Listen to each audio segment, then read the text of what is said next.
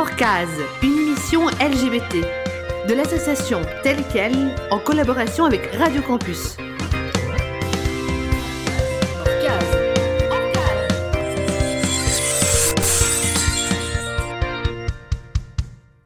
Bonsoir et bienvenue à l'émission Orcas, une émission LGBT euh, avec aujourd'hui une invitée particulière avec Gaspard Alice de Solidaris. Est-ce que tu peux te présenter euh, oui, du coup, bonjour, moi c'est Alice. Euh, je travaille chez Sophelia, qui était anciennement la Fédération des centres de planning familial des femmes prévoyantes socialistes. Euh, et donc, on fait partie du réseau associatif de Solidaris. Et mes missions, je suis chargée de mission à l'intérieur de l'association et je suis chargée des thématiques EVRAS et LGBT. Ok, mais c'est plus large peut-être les, missions en sort de la Fédé Ouais, euh, du coup, Sophelia, on a plusieurs missions. Bah, déjà, c'est de fédérer 17 centres de planning en Fédération Wallonie-Bruxelles, et euh, dont 9 pratiquent l'avortement. Et en plus de ça, on est aussi reconnu en éducation permanente pour faire une campagne de sensibilisation et d'information par an euh, sur des thématiques qui touchent à la vie relationnelle, affective et sexuelle, et à tout ce qui touche aux violences faites aux femmes.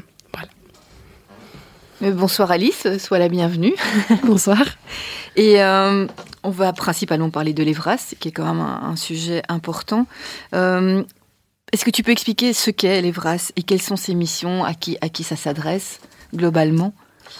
Euh, bah, déjà, EVRA, ça veut dire éducation à la vie relationnelle, affective et sexuelle, comme ça, on est sûr que tout le monde est sur le même pied. du coup, les missions de l'EVRA, c'est principalement d'accompagner les enfants et les jeunes dans le développement de leur vie relationnelle, affective et sexuelle et euh, de les aider à devenir des adultes euh, voilà, épanouis et responsables. C'est aider à leur développement du bien-être et aussi euh, participer à la déconstruction de, des stéréotypes de genre, des stéréotypes, enfin de tout type de stéréotypes pour permettre une plus grande égalité entre tout le monde, voilà, et aussi développer leur esprit critique sur toutes ces thématiques-là. Et euh, l'Evras, à quel âge J'ai envie de demander dans quel contexte l'Evras a été mis en place? Euh, bah, L'Evras, elle a été, elle a beaucoup évolué. Euh, dans le premier euh, décret qui encadre les centres de planning, elle était déjà plus ou moins présente, mais c'était euh, plus orienté sur contraception et santé sexuelle. On voit que maintenant, ça, ça, a pris un spectre beaucoup plus large de valeurs, de consentement. De, ça se limite plus juste à expliquer comment ne pas faire ou faire des bébés et voilà quelles sont les contraceptions? L'Evras, elle s'adresse à tout le monde de manière générale, euh, mais elle est surtout encadrée euh, dans l'âge scolaire, donc entre plus ou moins 3 et 25 ans, là où elle est plus, euh, enfin voilà, où il y a plus d'associations qui travaillent, mais c'est vraiment pour tous les publics euh, en âge scolaire aussi, donc que ce soit dans le spécialisé, dans l'ordinaire, dans le professionnel, dans les IFAPME, voilà, Et dans, dans, le supérieur aussi, parce que tu dis 25 ans. Euh, Dans le supérieur aussi, c'est un petit peu moins développé, c'est plus, il n'y a pas d'obligation dans le cadre du supérieur. Mais euh, il y a plein d'associations qui font des parcours EVRAS dans les hautes écoles, dans les universités. Et il y a quand même aussi beaucoup de sensibilisation. Souvent, dans, les, enfin, dans, les, dans le supérieur, ça tourne aussi souvent autour du milieu festif, l'EVRAS en milieu festif. Euh, mais voilà, c'est pas encadré par des lois ou des décrets comme ça peut être le cas euh, dans le milieu scolaire obligatoire. Quoi. Et c'est à la demande de qui dans ces cas-là? Ce sont les étudiants eux-mêmes ou, ou, les profs ou un comité? Euh, de ce qu'on voit le plus dans, les, dans le supérieur, c'est plus euh, à la demande des cercles étudiants, des, enfin voilà, de, de, toute la vie estudiantine. Certains profs s'en saisissent, mais c'est plus rare, à part dans les, plus dans les, hum, les thématiques euh, de santé, chez les sages-femmes, chez les, hum, chez les infirmières et tout ça. On sait que ça, les profs, par contre, prennent un peu plus en charge ces thématiques Evras. Ok, les futurs éducateurs ouais, et tout ça aussi, j'imagine, ouais, assistants sociaux. Ouais, okay, dans cette thématique-là, quoi.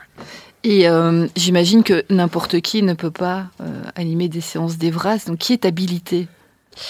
Euh, en fait, pour le moment, il n'y a pas vraiment de cadre contraignant de qui peut ou ne pas faire de l'Evras. Euh, donc, enfin voilà. Après, officiellement, toute, toute ASBL peut faire de l'Evras.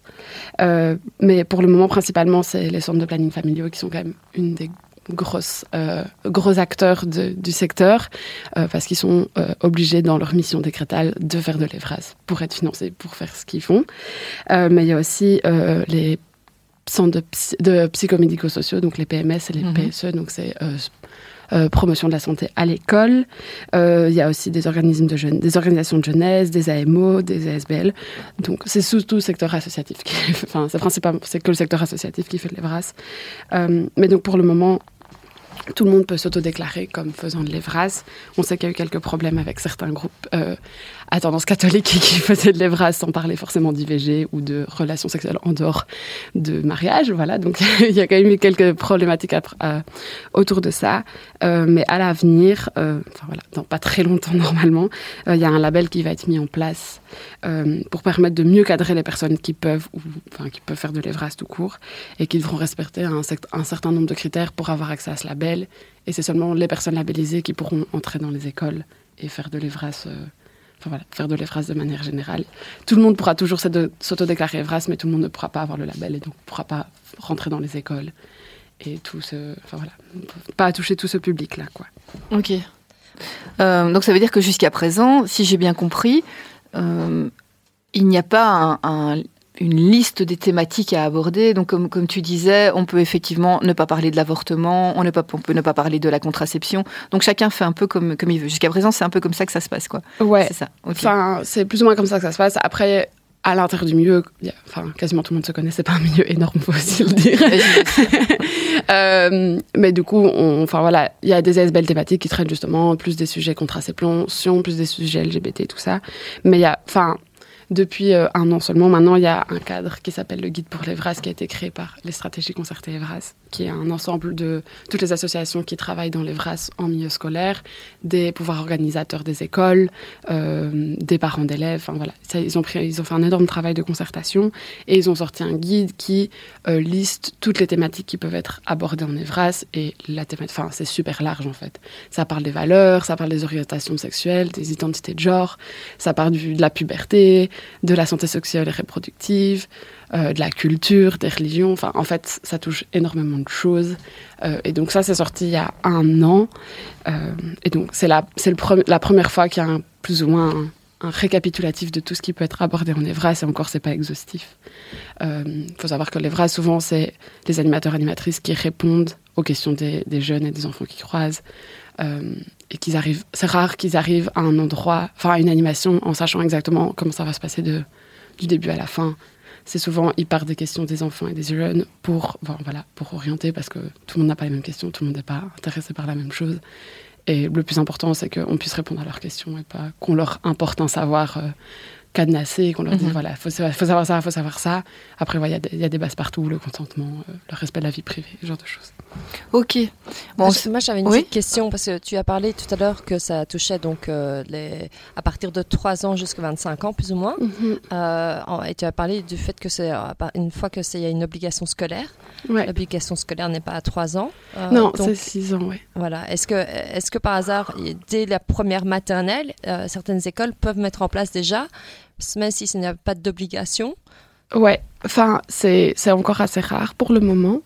Euh, mais il y a de. Voilà, encore cette année, il y a la Fédération pluraliste des centres de planning qui a sorti un outil pédagogique justement sur comment faire de l'EVRAS avec, euh, en maternelle.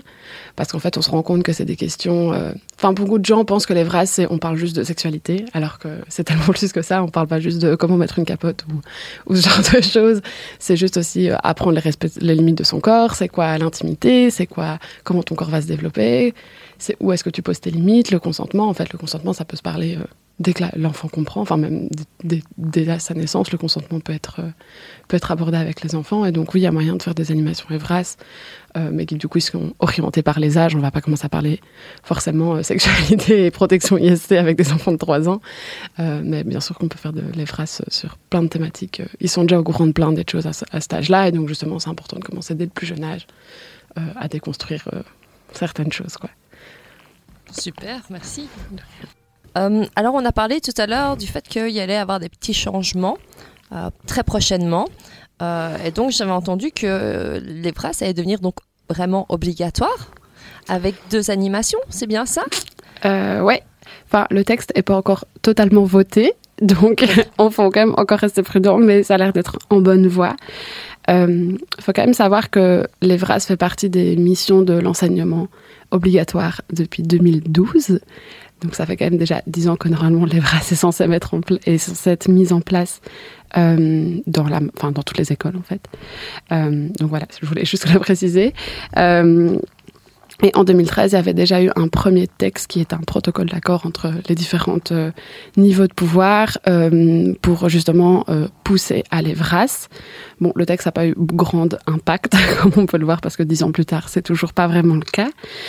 mais du coup, ce texte qui est censé être en vigueur à partir de la rentrée de septembre 2023 rend obligatoire deux animations, euh, une en sixième primaire et une en quatrième secondaire dans l'enseignement ordinaire, et euh, une dans, dans le spécialisé en maturité 4 en phase 3 de la en phase 2 de la forme 3. Je sais pas exactement ce que ça veut dire, mais voilà, faut dire que l'enseignement spécialisé est aussi pris en compte euh, dans ces obligations qui ont essayé de faire plus ou moins matcher l'ordinaire et le spécialisé, même si on sait que il y a tellement d'enseignements de, spécialisés différents que c'est compliqué de faire totalement matcher. Mais en tout cas, les deux ont été pris en compte.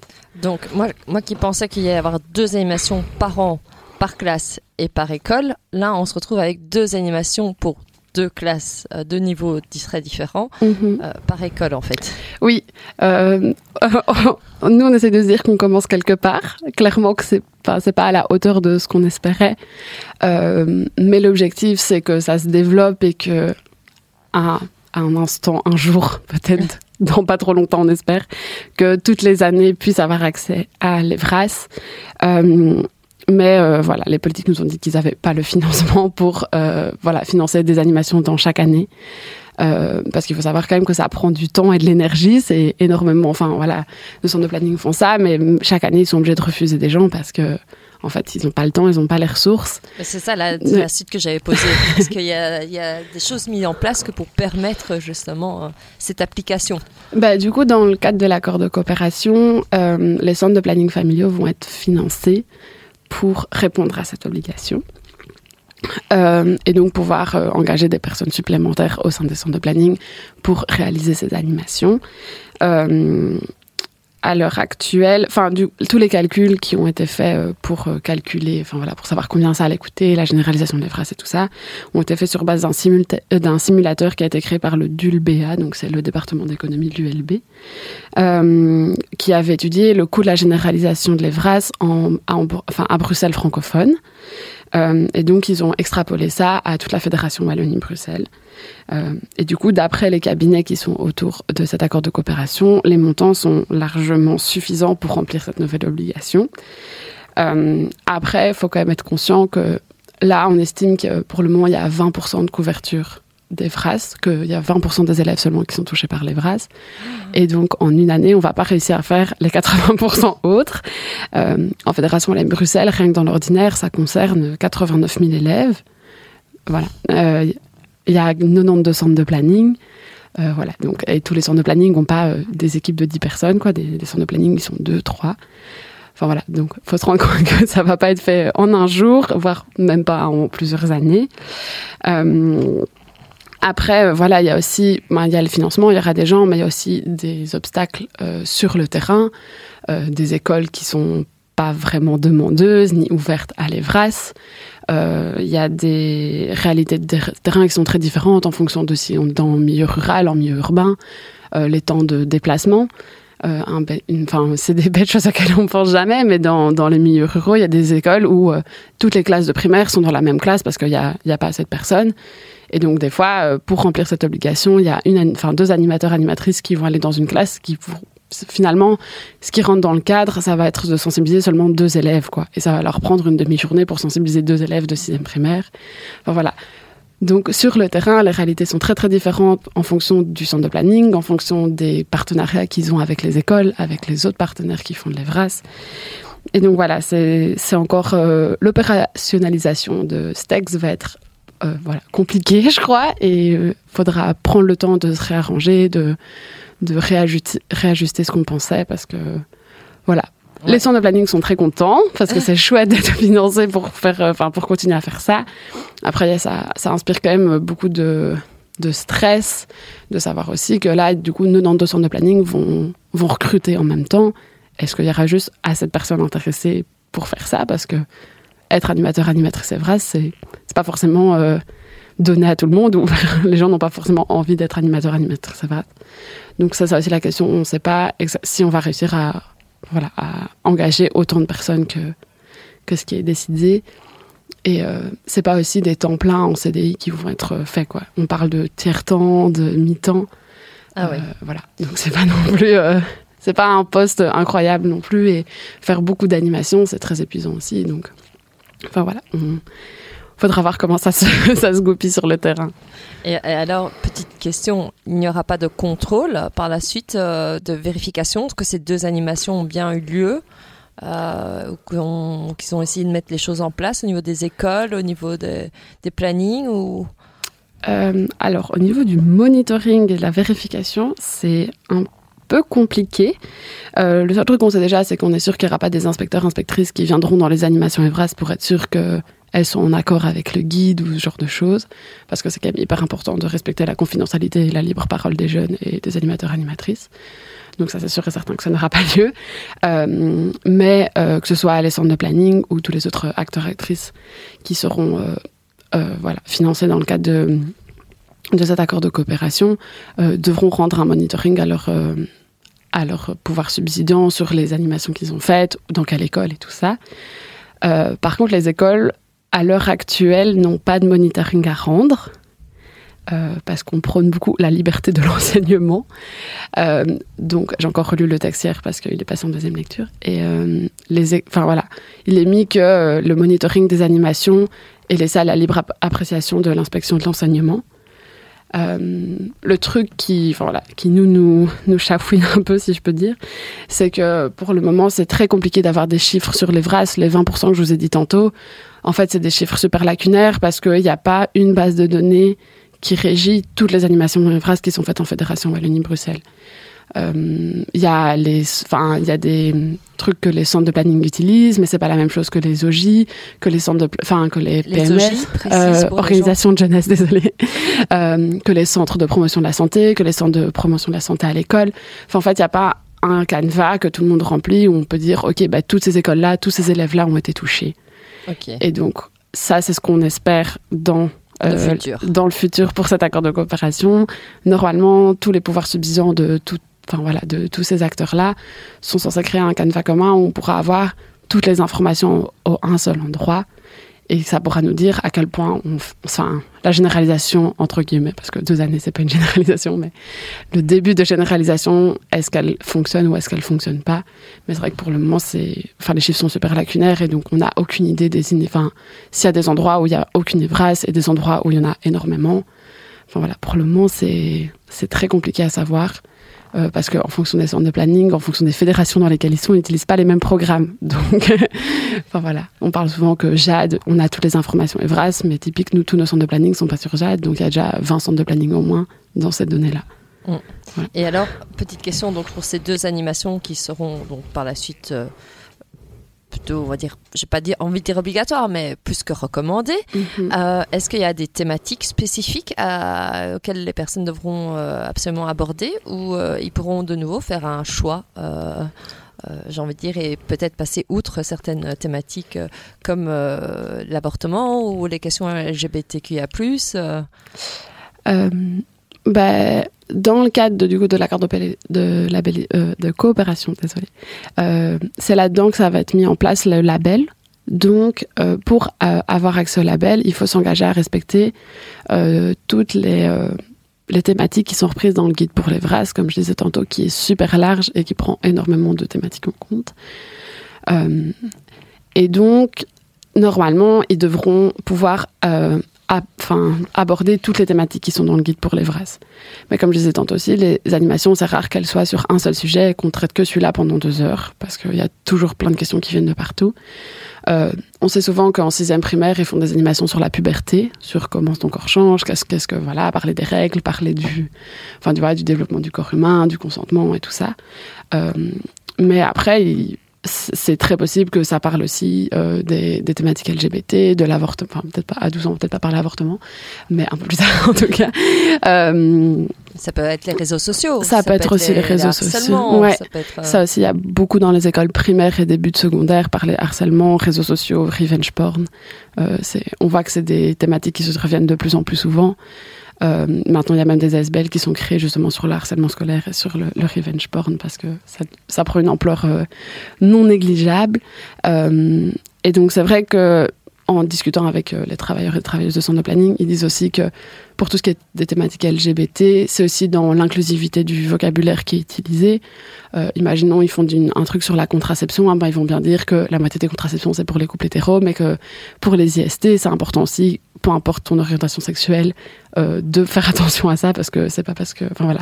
Donc il y a aussi moyen de pas forcément aborder le sujet frontalement en le creusant très fort, mais en essayant d'avoir une inclusivité dans toutes les thématiques euh, abordées pour euh, aborder enfin voilà tous les types de sexualité d'identité de genre et de voilà je suppose que tu n'avais pas parlé de contraception, mais de, de oui, de... de réduction de Oui, c'est ça. Oui. C'était juste pour être sûr. Oui, oui. Donc, on parle des, des, des préservatifs oui, internes, externes, euh, carré de latex, euh, gants, etc. Ok, super. Alors, Alice, euh, tu as parlé juste avant la petite pause musicale d'un guide pour les VRAS, en tout mhm. cas, tu l'as évoqué. Euh, quel, quel, débat a suscité ce, guide pour les, pour les VRAS et quelles problématiques en, en, ont, découlé?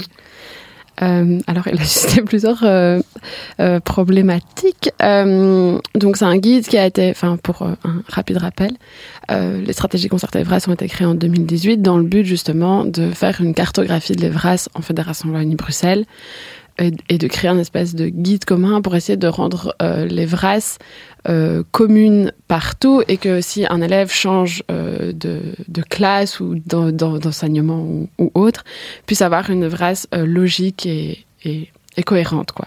Et donc c'était ça l'objectif des stratégies concertées VRAS, c'était savoir quels sont les acteurs et actrices de l'EVRAS, comment est-ce que c'est fait, et ils ont, pour créer ce guide et les autres euh, documents qu'ils ont publiés, ils ont interrogé plus de 300 jeunes entre 3 et 25 ans, il me semble.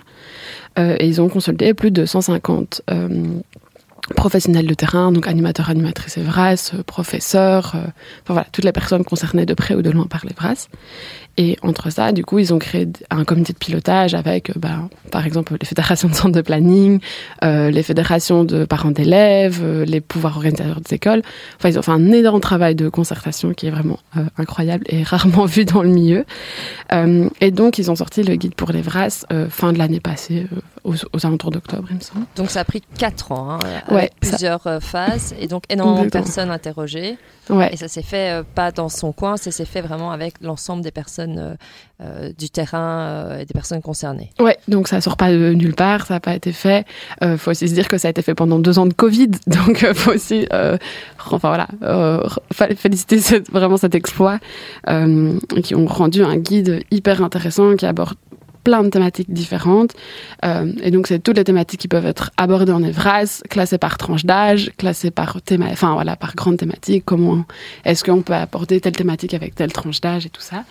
Il euh, faut savoir que ce guide, c'est pas euh, un guide qui dit, voilà, vous avez des élèves de 5 à 8 ans, vous pouvez faire cette animation, cette animation, cette animation. C'est juste des guidelines en mode, bah voilà, à 8 ans, vous pouvez parler du consentement, euh, pas forcément sexuel, mais juste dire que tu as le droit de poser tes limites quand t'es pas d'accord, que c'est pas normal que les gens dépassent tes limites. Voilà, donc ça peut être, c'est vraiment des guidelines super euh, larges, et en plus de ça, ils les ont mis en lien avec euh, les référentiels de l'éducation, donc pour tout ce qui touche à le bien-être, enfin il y a l'éducation physique, l'éducation à la citoyenneté, les sciences sociales, les sciences. Donc ils ont vraiment fait un énorme travail de essayer de faire matcher le travail de l'associatif en Evras et de matcher avec euh, ce qui est présent dans l'enseignement pour justement créer une cohérence entre tout et pouvoir permettre aux élèves et aux jeunes d'avoir euh, enfin voilà, un, une cohérence entre ce qu'ils apprennent à l'école et ce qu'on leur dit en Evras, c'est que ce soit pas juste des animations one-shot des centres de planning ou bien de tous les autres acteurs actrices de l'Evras et que les les professeurs et enfin tout ce qui entoure l'école, les PMS, les PSE, puissent être aussi des acteurs à part entière euh, de l'EVRAS dans la continuité de ce que font les acteurs extérieurs à l'école. quoi. Euh, et donc ce guide est sorti euh, et il a créé la polémique autour de quelques points. Donc il faut savoir que ce qui a créé la polémique, c'est trois pages sur 300. Déjà, qu'on remette les choses au clair. Euh, et donc, ça a été sorti dans le journal de RTL, euh, je crois que c'était fin mi-octobre, je sais plus trop, enfin fin novembre peut-être. Euh, et donc, c'était des pédopsychiatres et qui disaient que c'était très dangereux comme guide et que ça allait sortir les enfants de l'innocence. Enfin, ce reportage de RTL disait aussi que le guide était destiné aux professeurs et que c'était des, enfin, que ça allait être des euh, thématiques qui allaient être obligatoirement euh, abordées en cours et que tous les élèves de 5 à 8 ans auraient des, cours sur euh, l'identité de genre ou bien sur les, les, enfin voilà, les nudes et tout ça. Il faut savoir que c'est pas du tout vrai, que c'est juste des orientations générales, que quand on est animateur ou animatrice Evras, si on sait que voilà, on a une demande d'une école de parler de puberté euh, entre 8 et 12 ans, eh ben, on peut aller voir dans le guide qu'est-ce qui peut être abordé, est-ce qu'on peut faire des liens avec euh, les cours qu'ils ont à ce moment-là? Enfin voilà, c'est vraiment quelque chose de très très large et c'est juste pour dans le but que tout le monde ait un, référentiel commun, cohérent quand on fait de l'Evras. Mais c'est pas euh, des cases à checker à, chaque animation, quoi. Donc ça faut quand même remettre au clair. C'est pas destiné, aux, enfin les profs peuvent le lire, mais c'est pas un référentiel de cours qu'ils doivent suivre à la carte. C'est pas un programme de cours. Euh, voilà, j'essaye de bien appuyer là-dessus parce que ça a vraiment l'air d'être. Donc le... c'était vraiment à destination des personnes qui font de l'Evras. Oui, c'était ça. C'était pour les animateurs animatrices, pour, euh, enfin principalement pour eux et pour euh, voilà, euh, si quelqu'un décide de se lancer dans l'Evras, qu'ils aient un peu une, une idée de qu'est-ce que c'est l'Evras, de quoi est-ce qu'on peut parler quand on parle d'Evras. Et ça peut aussi être destiné aux professeurs, de se dire, ah bah ok, euh, voilà, si j'ai des, des, élèves de 5 ans qui me posent des questions là-dessus, en fait c'est ok d'aborder ces questions-là sous cet angle-là, et euh, on pourra aborder cette même question sous d'autres angles plus tard quand ils auront, euh, voilà, quand ils auront plus développé certaines compétences ou savoir-faire ou savoir-vivre. Et donc c'est une pédopsychiatre qui est sortie sur sur cette thématique en disant que euh, c'était scandaleux et qu'on allait retirer l'innocence des enfants et que les enfants ne se posent pas ce genre de questions. Sauf que c'est un peu problématique quand on sait que le guide a été basé sur la vie de 300 enfants. Donc si c'est dans le guide, c'est que ça veut dire que les questions ont émergé d'une manière ou d'une autre. Euh, et que enfin voilà ça a été euh, et puis après il y a eu des pétitions qui ont tourné avec des élèves enfin des parents d'élèves des grands-parents euh, qui ont signé comme quoi c'était scandaleux et qu'on allait pervertir leurs enfants et que enfin, voilà. Mais je crois que du coup il y avait une grosse mécompréhension de qu'est-ce qu'était le guide pour les brasses euh, sachant aussi que voilà c'était le travail à, à mi-temps ou temps plein de deux de de deux chargés de projet qui ont fait ça avec toute leur euh, voilà toute leur rame. Et que c'est très compliqué de se retrouver. Après on se rendait compte aussi que souvent quand il y a des avancées sur ces thématiques là il y a toujours des oppositions qui arrivent. Et, euh, et donc en fait les thématiques là qui posaient problème c'était quoi exactement? Identité de genre identité de genre et aussi le fait qu'on parle de nude à partir de 9 ans 9 11 ans. Enfin il y avait un, un truc sur 9 11 ans le fait que tu peux envoyer des nudes et en recevoir et est-ce que ça pouvait être fait dans un cadre consensuel et que oui ça pouvait peut-être apporter du plaisir? Voilà, ça a fait chialer dans les chaumières, si je veux dire. Euh, donc oui, voilà, c'était parler d'identité de genre euh, à partir de 5-8 ans, et puis les 9-11 ans, c'était les histoires de nude.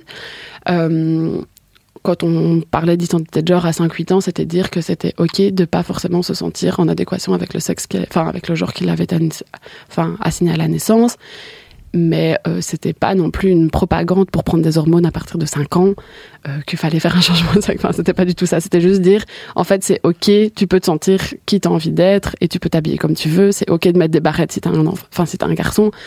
On parlait de ce genre de base là pour, enfin voilà, c'était pas non plus euh, euh, quelque chose d'exceptionnel. C'est juste dire aux enfants, vous pouvez être qui vous voulez être, peu importe ce qui vous a été à la naissance. Et puis pour les nudes de 9 à 11 ans, les pédopsychiatres disaient que les enfants n'avaient pas accès au téléphone à partir de 9 ans. Ce que je permets de douter quand même. Euh, et que justement, ce qui était euh, un point de lèvres aussi, c'est prévenir quoi. C'est que avant qu'ils aient accès à tous ces réseaux sociaux, à tous ces téléphones, se dire c'est quoi les limites de tous ces enfin voilà de toutes ces méthodes enfin de ces stratégies enfin de la communication qu'on a maintenant et dire que c'est ok de le faire parce que voilà, mais qu'il faut être conscient de ce qui peut se passer après, que c'est pas, enfin, faut pas faire ça de manière non sollicitée, que, enfin voilà, expliquer le cadre avant que ça arrive et pas, enfin, mieux vaut prévenir que guérir, quoi. C'était Ouais, ça l'objectif. Permettre aux enfants d'avoir des outils Mhm. pour se protéger euh, par la suite au cas où ils se sont confrontés à des messages non désirés Exactement. ou euh, des choses comme ça. Quoi. Voilà. Et comment les enfants réagissent en... Parce que là, on parle beaucoup des spécialistes et tout ça, mais quand ça se passe, les questions euh, LGBT, mais de manière inclusive, comme tu en parlais tout à l'heure, Mhm. comment les enfants euh, réagissent Comment ils le vivent? Euh, bah, pour tout ce qui touche euh, aux questions LGBT, de ce qui ressort, euh, en fait, c'est c'est un peu dans deux opposés. Soit les enfants sont hyper ouverts et en fait il y a quand même beaucoup de questions qui se posent parce que faut se rendre compte que maintenant il y a de plus en plus de gens qui sont, euh, voilà, conscients de toutes ces thématiques là et donc beaucoup de- d'enfants qui demandent parce que ils connaissent quelqu'un qui est, enfin voilà, qui fait partie de la communauté et du coup qui se demandent comment, enfin pourquoi, qu'est-ce que c'est. Euh, et donc de manière générale les enfants réagissent bien. Euh, quand il y a des propos qui sont un peu plus compliqués, souvent, enfin, les animateurs animatrices me disent que on entend le propos des parents derrière, que c'est juste des enfants qui répètent le propos des parents, comme beaucoup d'enfants font. Euh, mais que de manière générale, ils sont assez ouverts à, la question et que, et que c'est assez chouette. Euh, pour les ados, c'est très, enfin, c'est un peu plus polarisé. Euh, soit ils sont hyper ouverts à la question, ils sont super contents qu'on parle de ça parce que eux se sentent concernés par euh, ces sujets-là et donc ils sont super contents qu'on puisse y aborder et de d'avoir un peu plus d'infos en profondeur. faut aussi se dire que maintenant les ados ont accès aux réseaux sociaux et donc à, à plein de d'informations sur le sujet, euh, à des témoignages des personnes LGBT et tout ça. Et donc, les personnes qui se sentent concernées par ces thématiques sont mieux renseignées qu'avant, en tout cas.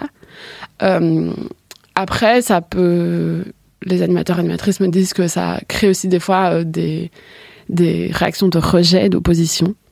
Euh, c'est pas encore, euh, même si les thématiques sont connues et sont un peu moins tabous, ça changerait en fait que c'est toujours compliqué à aborder et que il y a des fois où il faut vraiment tempérer les propos parce que c'est pas ok du tout ce qui se dit en animation. Et donc c'est vrai que c'est un peu, enfin voilà, c'est pas toujours facile. Et ils disent aussi que ça dépend aussi du milieu dans lequel ils viennent, s'ils sont beaucoup confrontés ou pas aux thématiques LGBT. Euh, les de planning ont l'air de me dire qu'avec euh, les jeunes euh, où il y a plus de jeunes issus de l'immigration, c'est peut-être plus compliqué parce qu'ils sont moins confrontés, enfin ils ont moins de représentativité de la communauté euh, dans leur, enfin voilà, chez dans leur communauté aussi à eux. Et donc voilà, mais du coup c'est ça dépend vraiment. C'est il y a un peu de tout. c'est pas euh, soit super bien accueilli, soit super mal accueilli. C'est des fois c'est juste en mode ah oui mais on sait plus que vous parce que des fois des animatrices me disent les jeunes sont plus informés que moi sur le sujet. du coup euh, voilà, enfin c'est très différent en fonction des animations, des lieux dans lesquels ils vont, de de la connaissance des jeunes sur ces sujets-là. Ok. Alors, on a déjà abordé les questions par rapport aux professionnels qui font les VRAS, par rapport aux enfants, c'est ce qu'on vient d'aborder juste avant la pause musicale. Et on voulait savoir un petit peu au niveau des enseignants, comment eux, ils réagissent par rapport à ces thématiques EVRAS Est-ce qu'ils sont formés, ils sont sensibilisés euh, Euh, alors, les enseignants, euh, officiellement dans leur formation d'enseignant, donc c'est l'agrégation qui est un an post-master si on est en études supérieures ou, ou voilà, dans les, les études euh, pour les 1, 2, 3 en humanité. Euh, normalement, ils sont sensibilisés à l'EVRAS. Qu'est-ce que la sensibilisation à l'EVRAS C'est un peu moins clair. Euh, Est-ce que c'est juste genre un petit livret qu'on leur donne en mode regardez c'est ça l'EVRAS, lisez-le, ou bien si c'est genre des profs qui viennent leur parler en mode voilà qu'est-ce que c'est l'EVRAS, qu'est-ce qu'on peut aborder tout ça. On n'a pas trop d'informations là-dessus. Pour avoir quelques amis à moi qui ont fait euh, l'agrégation, ils m'ont dit qu'on n'en avait jamais parlé. Euh, donc, je crois qu'au niveau de la sensibilisation des enseignants, c'est un peu compliqué. De ce que les centres de planning me disent, c'est que l'EVRAS est très peu connu du corps enseignant. Euh, Il y a des enseignants qui sont même pas au courant de qu'est-ce que veut dire l'EVRAS. Enfin, est-ce que ça veut dire éducation à la vie relationnelle, affective et sexuelle Euh, Et il y en a beaucoup qui se limitent au S de l'EVRAS, donc qu'ils pensent juste que la sexualité. Euh, ça, ça revient quand même assez régulièrement. Euh, et euh, de ce que les centres de planning me disent, c'est que les, les enseignants sont souvent euh, un peu perdus et démunis face à toutes les questions EVRAS et aussi aux questions euh, liées à euh, LGBTQIA+. et que ils ressentent vraiment, enfin, ça revient régulièrement la nécessité de former les enseignants à ces questions-là, parce que si les centres de planning ou peu importe qui d'autres acteurs actrices de l'Evras viennent faire des animations sur ces thématiques-là, euh, deux heures, trois heures, euh, enfin le maximum qu'on peut espérer. En fait, il n'y a pas de continuité de la part des enseignants et que eux continuent à avoir des propos qui sont pas corrects ben, la sensibilisation a du, a du mal à vraiment être pérenne et à avoir vraiment un réel impact s'il n'y a pas de continuité de la part des enseignants sur ces thématiques-là. Euh, et donc, euh, les centres de planning, enfin, tous les acteurs actrices de l'Evras souhaiteraient qu'il y ait une plus grande sensibilisation des élèves, enfin des enseignants. Après, moi, de ce qui ressort aussi, c'est que les enseignants sont quand même bienveillants par rapport à ces sujets-là. Enfin, les centres de planning, enfin, rencontrent pas d'opposition des, profs à parler de ces sujets-là. Ils sont quand même ouverts, mais ils sont juste démunis. Ils n'ont pas d'outils, ils savent pas comment gérer. Et donc, euh, ce qui, certains centres de planning font des formations des enseignants à cette thématique-là dans les écoles. Euh, c'est surtout dans les écoles qui décident de faire de l'Evras qui sont intéressés par ces sujets-là. Donc c'est pas non plus, euh, voilà, forcément la majorité des écoles. Euh, il y a certaines écoles aussi qui développent des cellules Evras et donc là c'est des profs qui se mobilisent autour de la question Evras et du coup qui travaillent plus euh, en, en plus étroite collaboration avec les acteurs et actrices de l'Evras pour créer un réel projet Evras à l'intérieur de l'école. Et donc dans ces écoles-là, c'est souvent des thématiques qui sont plus faciles à aborder euh, avec des profs qui sont plus plus sensibilisés. Mais c'est vrai que dans l'accord de coopération, il est mis que euh, l'administration de l'enseignement s'engage à sensibiliser les futurs enseignants à l'Evras mais euh, voilà, on ne sait pas qu'est-ce que la sensibilisation actuellement. Et les profs sont présents au moment des séances euh, d'Evras Non. Ok. justement pour, libérer, la parole. Pour libérer la parole et n'y ait pas une, une, pression, peu importe. Euh, les, les, profs sont pas présents pendant les animations Evras, c'est seulement les animateurs animatrices. Euh, mais voilà. Et donc en fait, les animations aussi se font euh, sur base volontaire des profs qui veulent bien libérer des heures de leur cours pour que les animateurs animatrices viennent. Donc voilà, c'est pas non plus tous les profs qui acceptent euh, de voilà de libérer des heures de cours pour que ce soit des animations. À part si c'est fait au niveau de la voilà des pouvoirs organisateurs des écoles, des, directions des écoles, mais c'est pas forcément le cas partout. Et donc, en fait, on se retrouve de nouveau avec énormément d'inégalités d'une mhm. école à l'autre. Ouais. Euh, comme tu as expliqué que voilà, les écoles ne sont pas toutes euh, logées à la même enseigne. Ouais. Et ça dépend également du professeur, de ce que j'entends. Mhm. Euh, c'est quand même assez, je trouve, interpellant de savoir ça. Mhm. Et oui, je... je J'arrive plus à trouver ma, ma question. Euh, pop, pop, pom. Euh, je, je me posais la, la- la- la question parce que finalement, demander aux profs aussi d'être sensibilisés, euh, formés, euh, Mhm. c'est de nouveau mettre une responsabilité en plus à des professeurs qui sont quand même déjà avec un- une surcharge de travail quand même très importante, Mhm. souvent en sous-nombre, euh, Mhm. sous-effectif. Est-ce que c'est une solution réaliste et pérenne à long terme? De sensibiliser les profs euh, à l'Evras. Oui, ou de, de comment pouvoir permettre euh, quelque chose de plus commun, de parce que voilà, une sensibilisation de deux heures ne permet pas de pouvoir répondre à toutes les questions. Et finalement, c'est les professeurs qui sont, on va dire, pas première ligne. 24 heures sur 24, mais Mhm. toute l'année avec les mêmes élèves. Donc, euh, Ouais. Ben, je crois quand même que le fait que juste déjà si tous les professeurs savaient qu'est-ce que veut dire Evras, ce serait déjà gagné pour moi, je crois. Euh, après, je crois qu'il y a aussi, euh, faut se dire qu'à l'intérieur des écoles aussi, il y a tout ce qui est PMS et PSE, donc euh, centre psychomédico-social et centre de promotion de la santé à l'école, qui eux ont aussi l'Evras dans leur mission. Euh, et donc, je crois aussi que c'est mobiliser les acteurs inter, enfin plus ou moins internes à l'école, je sais pas exactement où les PMSPS se retrouvent euh, dans le système scolaire. Euh, mais je crois que ça peut aussi être un bon moyen de pérenniser les VRAS, c'est d'avoir des PMS et des PSE dans les écoles qui sont vraiment formés à ça. Il y en a certains qui le sont, il y en a certains qui le sont moins. Euh, là, toujours dans le cadre de cet accord de coopération, les PMS et PSE vont recevoir le label automatique en EVRAS et donc normalement seront obligés de se former à ces thématiques-là aussi. Mais je suis d'accord que les profs font déjà un travail euh, très, enfin voilà, où ils sont en surcharge de travail et tout ça. Et donc c'est vrai qu'ils peuvent pas gérer, ils peuvent pas tout gérer, c'est pas, c'est pas possible. Je crois aussi que ce qui serait important, c'est d'avoir le soutien de leur direction, parce qu'il y a quand même beaucoup de, profs aussi qui nous disent qu'ils sont un peu cavaliers seuls euh, sur ces thématiques Evras et qui poussent à faire du changement. Mais c'est vrai que s'ils se sentent pas soutenus dans ces démarches-là, c'est compliqué d'impulser tout le temps, enfin voilà, de l'énergie dans là-dedans si on sent que ça suit pas à l'intérieur, quoi. Et donc moi, je crois qu'il y a aussi un, un levier là-dedans, c'est sensibiliser les directions, sensibiliser les pouvoirs organisateurs. Euh... Et donc les parents, parce que tu parles de pouvoirs organisateurs, peut-être que les parents peuvent également. Ouais. Euh, bah, par souffler. Euh, ouais, je crois. Euh, c'est un, une info que j'ai reçue de mes centres de planning que je savais pas du tout. Euh, dans certaines écoles, c'est les parents qui demandent à faire des animations Evras à l'école. Ça c'est bien, c'est une bonne nouvelle. Ouais, c'est une bonne nouvelle. J'étais super contente quand j'ai lu le mail de mes centres de planning qui m'expliquait ça. Euh, donc ouais, c'est une bonne nouvelle. C'est plus en primaire du coup, enfin de ce qu'ils avaient l'air de me dire dans leur région. Du coup, je crois que c'était le centre de planning de Dinan qui me racontait ça. Et donc ça, c'est quand même une, une bonne nouvelle. Après, comme je parlais tantôt du guide pour les vrais, c'est un peu du tollé que ça a fait. C'est aussi beaucoup de parents qui étaient inquiétés.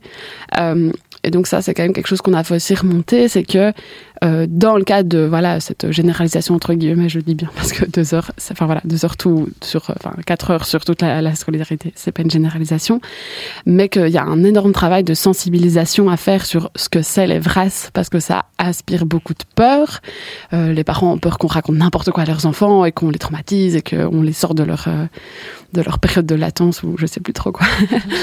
et euh, et donc c'est vrai que nous, on appuie vraiment sur cette importance de sensibiliser le grand public à ce que c'est les VRAS, parce que nous, on bosse tous les jours là-dedans, et donc on sait c'est quoi, on sait tout le bien que ça peut faire, que ça réduit les inégalités en santé, que ça réduit, ça peut réduire les violences euh, de genre. Enfin voilà, en fait c'est un énorme levier pour résoudre plein de choses dans la société. Bon voilà, c'est pas le seul levier non plus. Hein, voilà, on va pas changer le monde dans un VRAS, mais je crois que ça peut quand même un petit peu l'améliorer si tout le monde était sensibilisé. Euh, mais donc en fait, il faut vraiment sensibiliser tout le monde à ce que c'est et que c'est pas juste apprendre à mettre des capotes à des gosses de 14 ans. Euh, c'est parler consentement, c'est parler identité de genre, c'est parler euh, des valeurs, c'est parler de. Moi, de je sais que mes enfants, ils ont vu, par exemple, l'amitié. Oui, voilà. Qu'est-ce que, qu'est-ce qu'être un ami, euh, un bon ami mm -hmm. Et qu'est-ce que, voilà, dire, euh, est-ce que ça c'est normal dans une relation amicale ou pas? Donc on, voilà, vraiment beaucoup de choses Ouais. très différentes. Ouais, c'est ça. Le respect de soi, le respect des autres, les limites. En fait, c'est quoi les, c'est quoi les relations interpersonnelles? C'est des bêtes trucs, hein, vraiment. Mais enfin, le fait qu'on puisse mettre ça sur la table et, et pouvoir en discuter à tous les âges, c'est hyper important et ça permettrait tellement, enfin voilà, de d'éviter peut-être des problèmes futurs.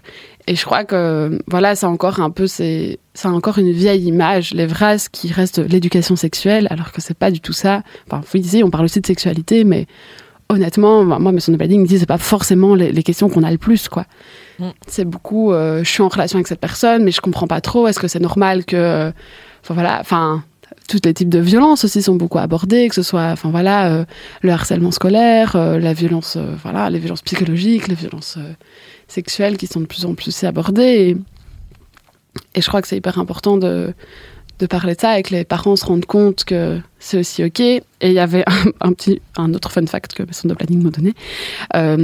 Des fois, au début des animations Evras, ils demandent si les thématiques Evras, de manière générale, sont abordées à l'école, enfin à la maison plutôt, désolé. Et euh, la moitié des élèves répondent que c'est des sujets qui sont jamais abordés chez eux. Donc, si c'est pas abordé à la maison, il faut bien que ce soit abordé quelque part. Euh, voilà. Après, euh, je, je, plébiscite quand même le fait que ce soit des sujets qui soient ouverts dans les familles, mais bon, voilà, chacun fait ce qu'il peut avec ce qu'il a. Et euh, avec son niveau de connaissance, avec son moyens, niveau de connaissance, ça, oui. aussi. Et c'est ça aussi que je trouve que c'est important de, de se dire que, enfin voilà, si la moitié des familles ne donnent pas accès à l'Evras à leur sein, faut bien que quelqu'un le fasse quelque part, quoi. Ouais. Et donc, euh, c'est important de sensibiliser à ça et que les, enfin, c'est encore régulier que des, des parents mettent pas leurs enfants euh, les jours des animations Evras à l'école parce qu'ils sont pas d'accord. Euh, des animateurs qui se retrouvent, qui arrivent euh, à l'école et en fait qui sont pas de locaux, les élèves sont pas là.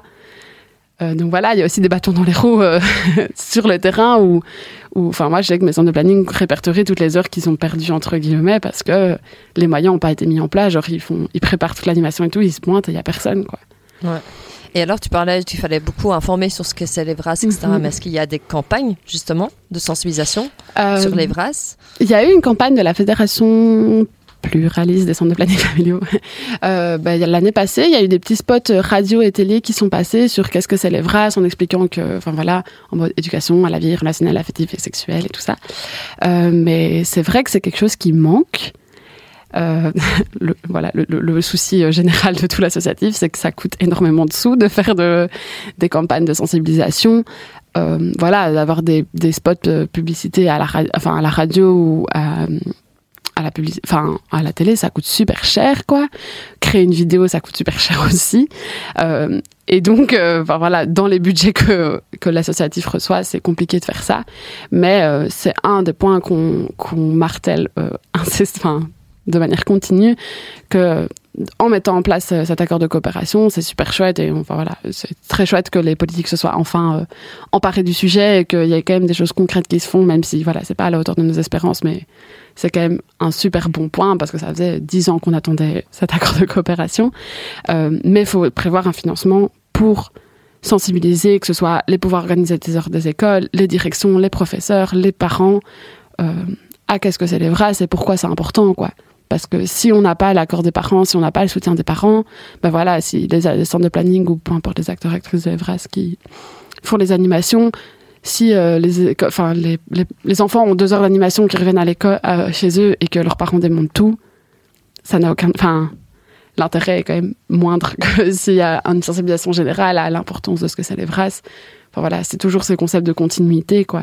De si on arrive à créer un cadre cohérent de ce qu'est l'Evras, ce sera hyper bénéfique pour les jeunes et même pour les parents aussi. Je trouve que c'est hyper intéressant de se dire ah ben mon fils enfin voit ça. Est-ce que enfin se remettre au goût du jour aussi sur toutes ces thématiques là je crois que les enfants aussi ça sert à ça à rester à rester dans le mouvement et à rester dans, dans ce qui se passe dans la société. Et je crois que c'est super chouette aussi pour les parents de se sensibiliser à ça à se dire ah ben purée moi quand j'étais jeune euh, c'était pas du tout ça qui se passait et c'est super chouette de voir à quel point ça, ça évolue et que maintenant les, les enfants sont sensibilisés à plein de choses différentes et voilà, donc je crois aussi que ça peut être un chouette moyen pour les parents de, de rester dans, dans le mouvement, quoi.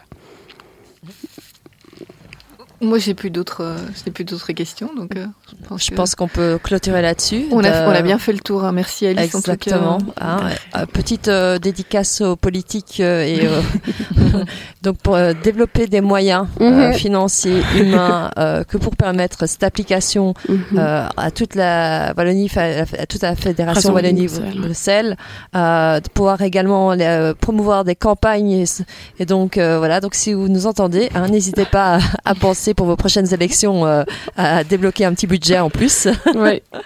voilà. En tout cas, un énorme merci, en effet, à, à, Gas, à Alice Gaspard euh, de Solidaris d'être venue. Un grand merci à toi, Valérie, de ouais, m'avoir accompagné pour cette euh, émission. Et on se revoit le mois prochain. Oui. Bonne soirée. Bonne soirée. Au revoir. Au revoir. Bonne soirée. Au revoir.